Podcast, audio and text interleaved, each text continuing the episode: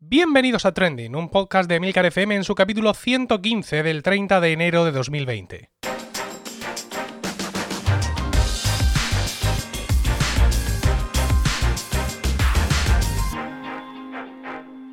Trending es un podcast sobre lo que pasa, lo que ocurre, sobre las noticias que pueblan las redes sociales, todo ello con opinión y siempre con el ánimo de compartir. Por ello, somos varias voces las que realizamos este podcast, aunque Javier Soler haga de presentador. Este honor, sin embargo, recae hoy sobre mí. Yo soy Emilcar y hoy sustituyo a Javier, aquejado de un proceso gripal que deseamos le sea leve. Trending es tu podcast de noticias semanal. Adelante. Aparte de la baja de Javier, hoy contamos también con la ausencia de Manuel, así que vamos a ser Antonio Rentero y yo los únicos que compartamos algo con vosotros, querida audiencia ávida de noticias. Como una mosca que acude a la miel, Antonio no ha podido evitar acercarse al aeropuerto de Madrid para ver qué ha pasado con el ministro Ábalos y la vicepresidenta de Venezuela.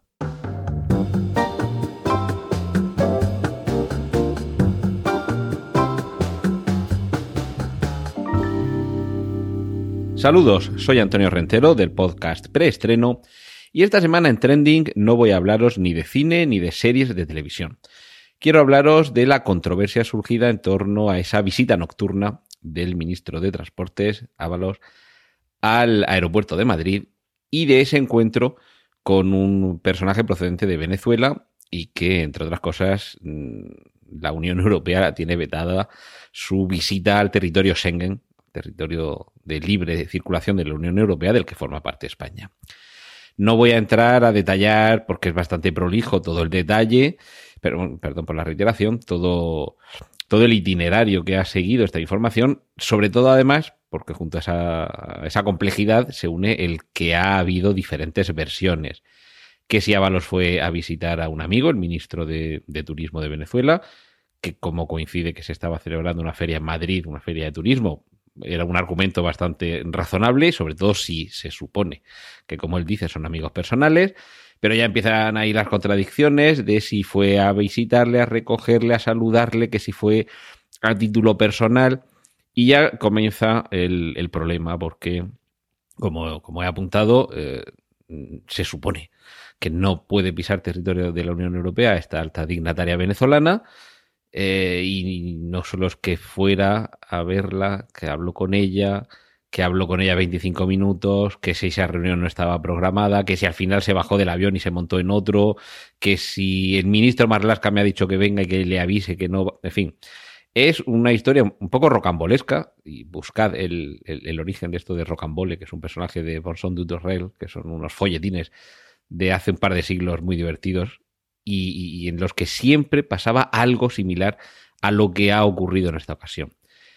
La historia se lía, hay personajes que aparecen cuando nadie los esperaba, la resolución es tan inesperada que, realmente no obedece a las, leyes de la lógica. Y es que esto sí que sería el adjetivo que le pega a toda esta situación rocambolesco, que se utiliza con demasiada mm, ligereza y bueno, es que los que en casa teníamos esos libros porque los coleccionaba nuestro abuelo y los hemos visto, los hemos leído y, afortunadamente los conservamos todavía, eh, sabemos de las andanzas de esos personajes en los que las tramas eran siempre, siempre tan complicadas y te dejaban eh, esperando a la siguiente entrega a ver cómo continuaba la aventura que la resolución no tenía, ya digo, ningún sentido. Este señor de aquí no va a poder salir y finalmente en el siguiente capítulo se desvelaba cómo conseguía salir. Esto es lo que está pasando un poco con el ministro Ábalos, que él solo se va metiendo en un lío tras otro, complicando todavía más la explicación, porque algo hay que ocultar ahí, porque si no desde el principio sabríamos una única versión y no versiones acumulativas a modo de palimpsesto que se van escribiendo unas sobre otras. Y, y lo más llamativo quizá del caso es que aquí estamos en el viejo dilema de mm, que alguien señale a la luna y que estemos todos mirando el dedo es importante conocer qué es lo que sucedió. Es relevante, sobre todo porque es que aquí se está generando un problema diplomático importante a tres bandas, España y Venezuela, y España y la Unión Europea, y Venezuela y la Unión Europea. Pero siendo eso importante conocer los detalles, siendo relevante descubrir la verdad, de fondo lo que tenemos, creo yo, son dos elementos que nos deberían mover a la reflexión. Por un lado, un ministro que está mintiendo. Así está. Creo que, no hay que darle más vueltas camuflar unas versiones con unas explicaciones y con unas razones y con unas medio verdades, eso se llama mentir. Y cuando uno es ministro, pues no debe mentir. Y por cierto, hay una forma de no mentir que es no empezar a inventarse versiones edulcoradas. Un gran maestro de esto era Rubalcaba. Yo nunca olvidaré, bueno, entre otras cosas, evidentemente, porque fue un momento doloroso, pero nunca olvidaré aquella mañana del atentado en la T4, en la que murieron dos, ciudadanos ecuatorianos que estaban en el parking eh, al lado del explosivo que puso ETA, y cuando la prensa, en la, en la rueda de prensa, cuando los periodistas en la rueda de prensa le preguntaban al entonces ministro de Interior, Pérez Rubalcaba, él decía que no podía facilitar más detalles porque las fuerzas y cuerpos de seguridad le habían pedido discreción con este asunto que todavía se está investigando. Pues tan sencillo como eso. ¿Para qué meterte en un jardín del que vas a salir hecho unos zorros? Tan sencillo como comentar que es un asunto de interés diplomático, que hay que tratarlo con discreción y que no puedes facilitar más detalles y que espero comprensión. Ya está, así de sencillo. A ver, sé que no es así de sencillo y sé que seguramente esa explicación también habría dejado a muchos descontentos. Pero ¿acaso no preferiríamos que un ministro del gobierno de España nos contara que existen razones para no desvelar detalles sobre un encuentro, a que comience a ofrecer versiones contradictorias, eh, incoherentes y que lo que están haciendo precisamente es convertir un hilo en toda una madeja? Volviendo a Rubalcaba, eh, España se merece un gobierno que no le mienta. Así que en esta semana en la que en estos últimos días este ha sido uno de los clamores en las redes sociales. Yo no soy muy de pedir las dimisiones de, la gente ni a los ministros, pero sí que me tengo que hacer eco de que en este caso el avalos dimisión se ha convertido por derecho propio en trending topic. Y mm, la otra lectura, hay que respetar la normativa a la que uno se sujeta. Y si formas parte de un club, tienes que cumplir sus reglas. Y si formas parte del Club Unión Europea y dentro de ese club hay un juego que se llama Schengen y tiene unas reglas que permiten o no permiten a determinadas personas hacer o no hacer determinadas cosas, tienes que amoldarte a ellas, tienes que, como acaban de jurar hace días, cumplir y hacer cumplir las leyes y que haya un ministro que una de sus meteduras de pata haya sido echar un capote para que no se cumpla, por lo que parece, una legislación a la que estamos sometidos, me parece ya no incluso motivo de dimisión, sino casi delictivo. Y por último, y por echarle un, un cabo al pobre Ábalos a ver si sale de esta. ¿Es posible que te estén haciendo luz de gas, Ábalos de mi vida? ¿Es posible, criatura, que alguien te haya mandado y de ahí tu cabreo comprensible y de ahí tus malos modos con la prensa, que te haya mandado a que te hagan la foto y lo que te han hecho ha sido la cama? Yo reflexionaría sobre eso y me acordaría de aquello que decían los, eh, romanos viejos de qui prodest. ¿Quién saca beneficio de que Ábalos esté en este aprieto? Y a lo mejor por ahí tenemos una explicación de por qué este episodio tan chusco y tan vergonzoso lleva tantos días convertido en trending topic. Esto era lo que quería compartir con vosotros esta semana. Os dejo ahora que sigáis disfrutando de lo que tienen que contaros mis compañeros aquí en Trending. Un saludo de Antonio Rentero. Y ahora toca mi intervención. Las noticias de esta semana me han parecido por igual tristes, farragosas, aburridas y hastiantes, así que he decidido frivolizar un poco y hablar sobre el almuerzo de los nominados a los Oscar, con la consiguiente inevitable y espero que poco cuñadil comparación con la gala de los Goya.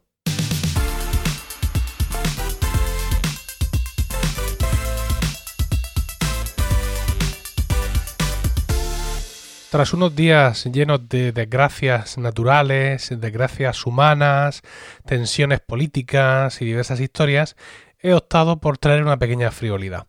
Y es que eh, ayer para vosotros eh, tuvo lugar el almuerzo de los nominados a los premios Oscar 2020. Una, un tradicional almuerzo que, bueno, pues todos los años reúne a todos los que van a ser, los que son ya candidatos a estos premios Oscar y bueno, pues se reúnen ahí, hay un pase, hay una mm, mini alfombra roja, mm, todos con elegantes, pero sin apabullar, es decir, con, con ropa, digamos, eh, más informal, hay un posado, unas fotos, todos ahí, entonces se disfruta, digamos, de un momento más relajado, ¿no?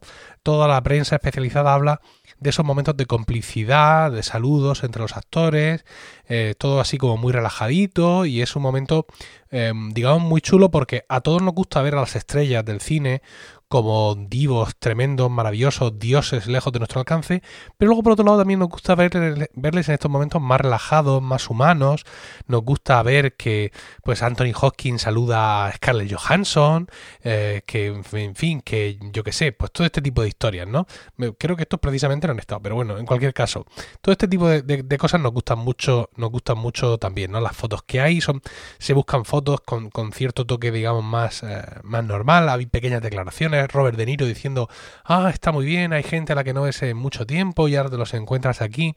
Claro, porque luego la ceremonia de los Oscar, aunque estén todos allí también, pues es evidentemente mucho más encorsetada, ¿no? Es una tiene un protocolo mucho más rígido y bueno, pues seguramente no da lugar luego a estos espacios o a estos momentos o, no da lugar a muchos momentos, digamos, de confraternización entre estos grandes actores, estos grandes profesionales del cine, ¿no? Insisto porque la ceremonia en sí, pues evidentemente tiene su rigidez, pues porque así tiene que ser una ceremonia de entrega de premios. ¿O no? También hace pocos días hemos tenido la oportunidad de ver la ceremonia de entrega de los premios Goya, que son los premios del cine español. No quiero cuñadear, no, no quiero venir aquí a decir, no, el cine español, qué malo que es, este rollo de las subvenciones, no sé cuánto, este tipo de historias.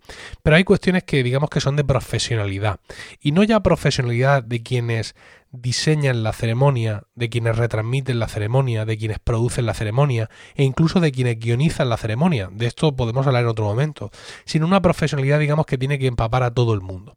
Por ejemplo, hay una cosa como muy conocida de que tú nunca vas a ver un asiento vacío en la ceremonia de los Oscars, porque todo está previsto y hay eh, peña, figurantes, mm, contratados, vestidos guapísimos y cuando, mm, yo qué sé, cuando Brad Pitt se está meando, por así decirlo, se levanta y hay un tío que se pone donde estaba Brad Pitt y aquí no ha pasado nada y me atrevería a decir que los realizadores saben cuándo mea Brad Pitt para no enfocar mucho por su zona, pero vamos, no me quiero columpiar tantísimo.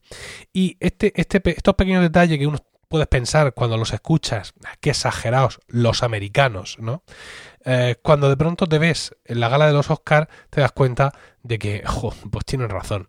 Mm, pude ver la gala de los, perdón, la gala de los Goya, me, me he confundido. Pude ver la gala de los Goya durante muy poco tiempo, la querría haber visto entera, pero bueno, distintas circunstancias me lo impidieron, pero sí vi sí algunos fragmentos y vi cosas que me chirriaron mucho en este aspecto. Por ejemplo, hubo un momento en el que Mariano Barroso, que es el presidente de la Academia de las Artes y no sé qué historia, estaba dando su discurso, un poco acartonado para mi gusto, pero bueno, y en ese momento, um, eh, eh, como en dos o tres ocasiones, el realizador pinchó una cámara que había detrás de él para que se le viera la espalda suya y se viera también al público. Bien, pues en ese momento en el público había, dos actores o, dos personas, un hombre y una mujer, que estaban hablando. Pues lo típico de que estás y te dice algo, si te acercas así para hablar un poco más bajo, tal, te habla como un poco el oído. Y ya es bastante que lo pinchara la primera vez no lo vuelvas a pinchar, o sea, no nos vuelvas a mostrar que hay dos personas que están hablando en el momento de uno de los discursos, digamos, más importantes de la noche, ¿no? Del jefe, de uno de los jefes, por así decirlo. Bueno, pues hasta dos y tres veces. Entonces, mal el realizador por pinchar y muy mal por esos dos por estar hablando durante la ceremonia de, los Goya. Sea, es que a quién se le ocurre. Luego hubo otro momento donde, eh, por ejemplo, creo que fue en este mismo momento, incluso fue, creo, creo que fue en el discurso de Mariano Barroso también, que se vio a, Corbacho sentado en la escalera. Es decir, en vez de estar sentado en una silla, estaba sentado en la escalera al lado de la silla de alguien, ¿vale? Pues una cosa absolutamente también inconcebible. Otro momento también donde eh, los presentadores, eh, Buenafuente y, creo que se llama Abril, eh, su mujer de apellido, iban hablando, iban bajando por la escalera y se veía gente levantarse, subir, cruzar por delante de ellos. y el realizador iba a decir que se las veía para esquivar eh, esas imágenes, pero tampoco me dio la sensación de que lo hiciera con mucho hincapié. Y estas cosas, insisto, que pueden parecer tonterías, porque al final, pues lo importante es el arte demostrado en las producciones, los mensajes que dejan las películas, la calidad del cine español, de nuestros intérpretes, etcétera. Al final es lo que te deja el regusto de falta de profesionalidad, ¿no? De, chapuza. Eh, este tipo de cosas no ayudan a vencer los estereotipos sobre, sobre el cine español. Entonces, bueno, pues es muy fácil y muy digamos es una tentación como muy a la mano en cualquier mm, eh, en cualquier dimensión de, de, actividad humana querer copiar a los americanos, pero en este caso creo que mm, sí, sí. No creo que los contenidos, creo que nuestro cine ahora mismo está en unas altas cotas de calidad. Hay cosas mejores, hay cosas peores, pero creo que en este tipo de cosas todavía estamos a, años luz de lo que ellos hacen y creo que eh, bueno pues la mujer del César no tiene solo que ser honrada sino también parecerlo y nuestro cine no solo tiene que ser bueno y profesional sino también dar esa imagen eh, en el momento en el que todos los ojos le miran que es precisamente en esta ceremonia anual de los Goya. Y con esto hemos llegado al final. Gracias por vuestro tiempo y gracias por querer escucharnos en este centésimo decimoquinto capítulo. Los comentarios siempre nos dejan enriquecimiento, así que no dudéis en dejarlos en emilcar.fm barra trending. Un saludo y espero que con toda la plantilla hasta la semana que viene.